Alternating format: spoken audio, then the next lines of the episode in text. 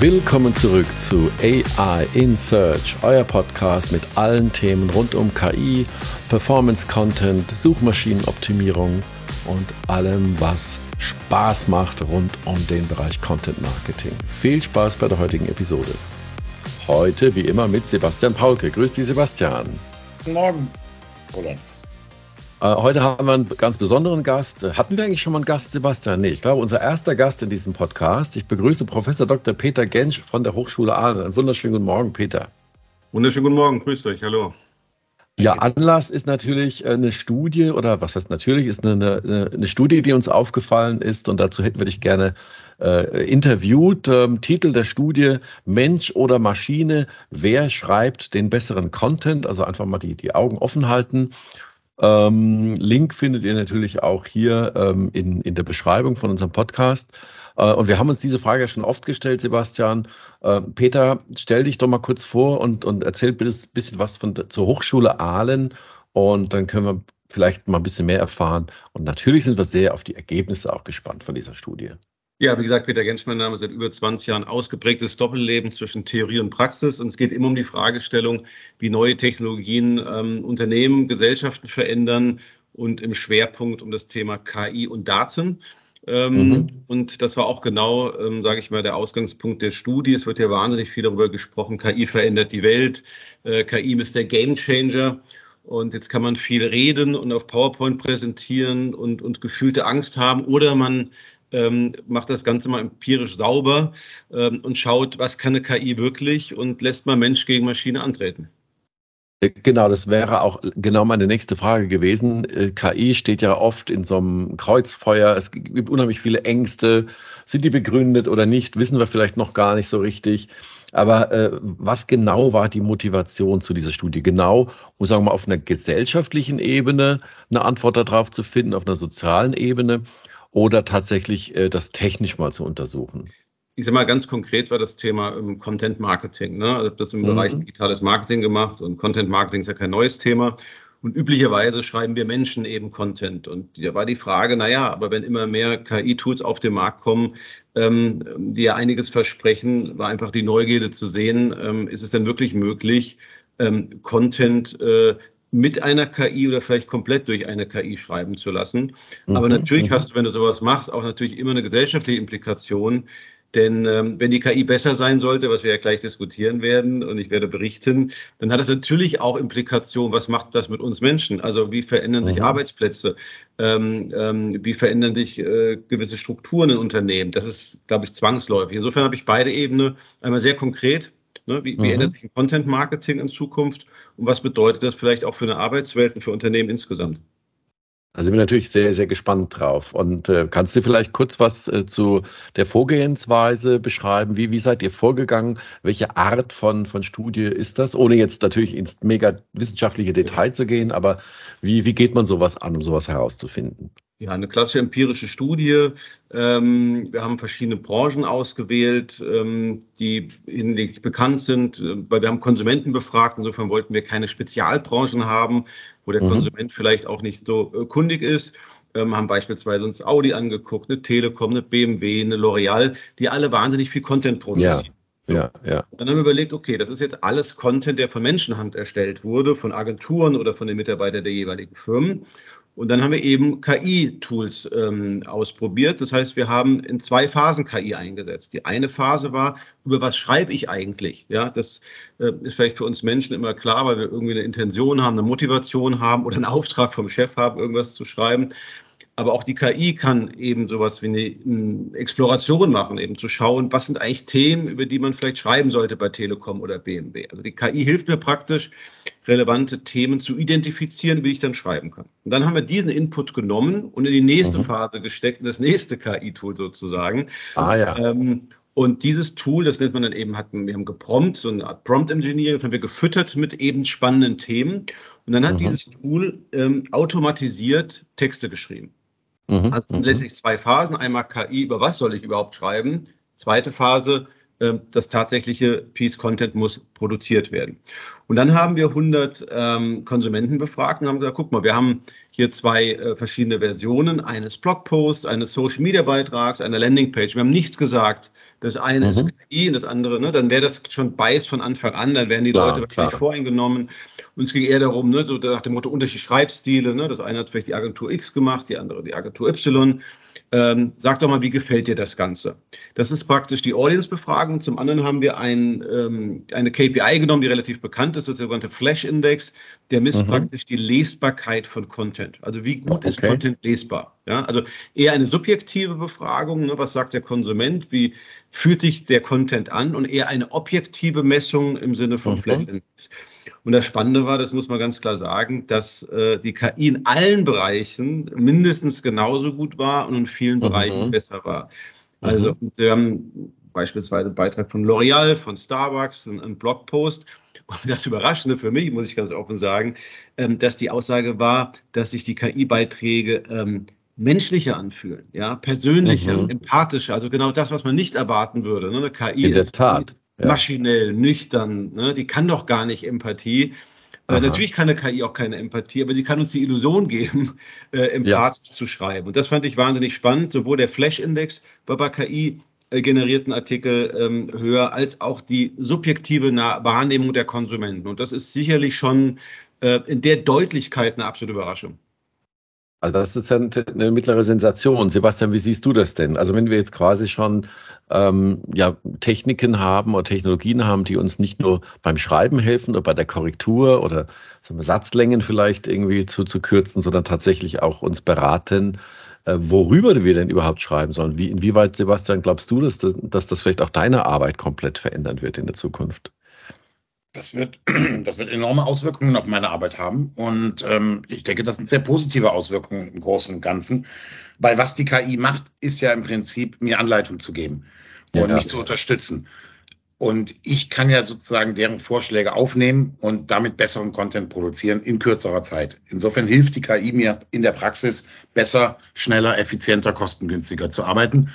Und dadurch sehe ich das auch nicht als eine Bedrohung, sondern im Gegenteil eher als eine Chance, ähm, um meine Position als Autor äh, zu festigen und zu untermauern, indem ich besseren Content zu günstigeren Konditionen liefere. Und äh, ja, welche generellen Schlu Rückschlüsse, Peter, würdest du denn oder, oder, oder zieht jetzt die Studie letztlich daraus? Ähm, schreiben Maschinen die besseren Texte, die empathischeren Texte oder äh, brauchen wir überhaupt noch Agenturen? Also das ist ja schon ein hartes, ein hartes Ergebnis eigentlich, was ja. ihr da gefunden habt. Was man, nicht, was man unbedingt noch ergänzen muss, ähm, in der Tat waren einige der Beiträge wurden als empathischer und, und persönlicher äh, empfunden, habe aber dann teilweise mit den Verantwortlichen der Firmen gesprochen, die mir gesagt, naja, das mag ja sein, aber das stimmt ja gar nicht, was die KI da geschrieben hat. Und das ist ein ganz wichtiger Punkt. Ähm, äh, der Produktmanager einer Firma äh, hat natürlich ein Fachwissen, Domänenwissen, was die KI sich so nicht antrainieren kann oder eben nicht, sage ich mal, vom Start hat, sondern man muss auch so einer KI was beibringen. Ich glaube, das ist ein ganz wichtiger Punkt, die Qualitätssicherung. Das heißt, diese Tools, gerade wenn sie komplett automatisiert schreiben, also nicht Augmented Writing im Sinne von Unterstützung, sondern durch Automation, dann ist der Aha-Effekt immer wahnsinnig groß. Man denkt, wow, das liest sich aber toll. Ähm, aber wir brauchen halt immer noch, das vielleicht die ganz gute Nachricht, den Menschen im Loop äh, im Sinne von Qualitätssicherung. Ja. Ähm, ist das denn eigentlich richtig? Plus, ich habe ja gesagt, naja, die KI sagt, über was wir schreiben, aber jedes KI-Tool muss ja auch gefüttert werden. Also mhm. muss ja der KI sagen, pass mal auf, was ist für mich überhaupt relevant? Such mal in den, den Bereichen ähm, relevante Trends. Plus dieses Prompt-Engineering, was man, so bezeichnet man das, die KI mhm. richtig zu füttern, ist ja auch wieder eine, ein, ein Human Task. Ja, das heißt, ja ähm, dieser Mythos, der natürlich auch gerne immer wieder äh, propagiert wird, das ist alles it's Magic und die KI macht ja alles völlig autonom und, und, und wir trinken, Kaffee trinken und wir spazieren gehen. Das stimmt ja so nicht. Ne? Ich muss ja immer ja, noch die ja. Systeme intelligent steuern, Qualität sichern. So. Und darum glaube ich, ist es in der Tat die Kombination Mensch-Maschine. Und darum mhm. ist, glaube ich, der Begriff des, des der Augmented Intelligence, ja, also den, den Menschen enablen, noch besseren Content zu schreiben und nicht ihn ja. zu ersetzen. Das ist, glaube ich, das, was auch die Studie zeigt. Auch wenn der erste Rückschluss sagen könnte, wow, die schreibt ja gut, wir brauchen ja gar keine Redakteure und Journalisten mehr. Ja. Das stimmt so nicht. Ich glaube, die, die Schwerpunkte äh, in einer Redaktion, in der Content-Erstellung, die werden sich einfach verschieben. So sehe ich also, das auch. Genau, Sebastian, das wollte ich gerade sagen. Du bist ja, hast ja jahrzehntelange Erfahrung als Autor, als, als Journalist äh, ähm, von, von unzähligen Texten für unterschiedlichste Themen. Ähm, das ist ja, ist das quasi so eine große Revolution wie eine Schreibmaschine äh, gegen, äh, äh oder sagen wir mal, das Schreiben auf dem Computer?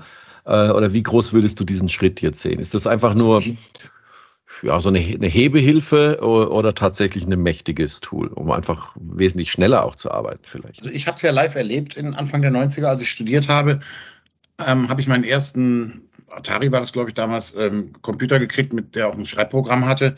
Und mhm. der Schritt ähm, dahin von der Schreibmaschine, die ich vorher für meine Typoskripte damals noch benutzt habe, hat ja schon die Arbeit derartig erleichtert und ähm, den Output erhöht.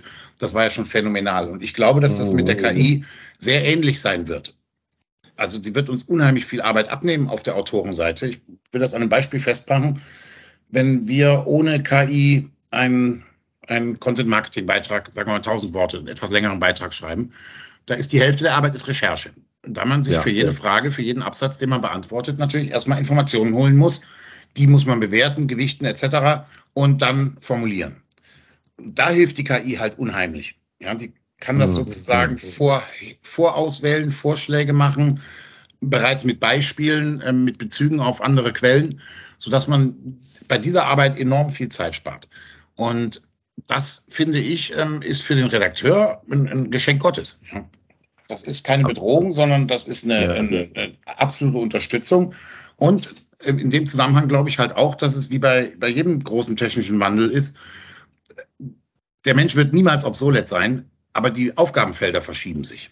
Ja, wenn ich als Redakteur in Zukunft mehr Zeit darauf verwende, die KI zu äh, briefen, was sie untersuchen soll, welche Themen im Fokus stehen sollen für meinen Beitrag, dann ist das eine höher quali qualitativ hochwertigere Arbeit für mich, A, das zu tun, als ähm, einfach nur blöd zu recherchieren und erstmal überhaupt Content zusammenzutragen. Ja? Mhm. Und ähm, insofern glaube ich, dass das ähm, ähm, die Redakteure in den, in den Content-Redaktionen, dass die das ganz gut aufnehmen werden im Großen und Ganzen, sobald sie erkennen, dass das für ihre Arbeit keine Bedrohung im Sinne von ähm, sie unnütz machen ist, sondern eher eine Chance, besser zu sein, effizienter zu sein, ähm, ja, einen besseren Workflow zu haben. Sebastian, ich teile deine Bewertung und Einschätzung absolut. Man muss nur sagen, dass teilweise die Resonanz anders war. Ähm, mhm. Sehr häufig eben durchaus als Bedrohung gesehen wurde. Ähm, und wir sind jetzt technologisch nicht so tief eingestiegen, aber diese äh, KI-Systeme nutzen ja die Weiten des Internets, den digitalen Raum, um praktisch Ideen zu generieren und auch Content zu schreiben. Und dann haben einige auch gesagt, naja, da klaut man ja auch irgendwo Ideen. Das ist ja dann gar nicht mehr originär äh, der menschliche Akteur. Und ich mhm, glaube, und Sebastian ist ja auch beschrieben, dass auch ein Journalist, ein Redakteur natürlich Recherche betreibt. Und wenn man so will, machen die Tools das halt nur viel schneller und umfangreicher als wir das tun. Ähm, und natürlich werden teilweise auch vielleicht Content Pieces ein Stück weit recycelt. Es gibt ja in, dem, in der Kunstdiskussion jetzt auch so, die KI wird zum Künstler. Das ist ein mhm. schönes Art, good artist copy, great artist steal. Ja, äh, das ist natürlich ein bisschen provokant, aber ich sage mal, wir kuratieren Content und damit nehmen wir auch ja. immer wieder bestehenden Content. Und ich glaube, das ist ein bisschen so scheinheilig zu sagen, die KI ist so böse. Ähm, wir Menschen machen das ein Stück auch so, ja, muss man ganz ja. klar sagen, vielleicht nur nicht ganz so auf hohem Skalenniveau. Ähm, und dann kommt häufig, ah, guck mal, die hat einen Fehler gemacht. Ja, dass die, aber wir müssen mal ehrlich sagen, wir Menschen machen auch Fehler. Ähm, mhm. Vielleicht gar nicht bewusst, wenn wir salesmäßig ein bisschen optimistisch Blogpost schreiben, sondern vielleicht einfach auch, weil wir tatsächlich mal Fehler machen. Insofern muss man bei diesem Mensch-Maschine-Vergleich immer sehr vorsichtig sein. Aber ich kann nur sagen, dass die Resonanz teilweise sehr kritisch war im Sinne von, das wollen wir doch gar nicht, dass eine KI das macht. Mhm, mh, mh. Also das ist dann eher eine, eine, sagen wir, eine ethische äh, Fragestellung, nicht wahr? Aber äh, faktisch, also ich, ich gehe mal davon aus, alles, was, das war ja bisher immer so, alles, was technisch möglich ist, wird auch umgesetzt und probiert. Und ich denke, dass jeder dort seine eigenen sagen wir, Vorteile äh, rausziehen wird. Ähm, also letztlich Angst vor KI haben, brauchen wir, brauchen wir, glaube ich, nicht, sondern wir müssten tatsächlich kritisch damit umgehen.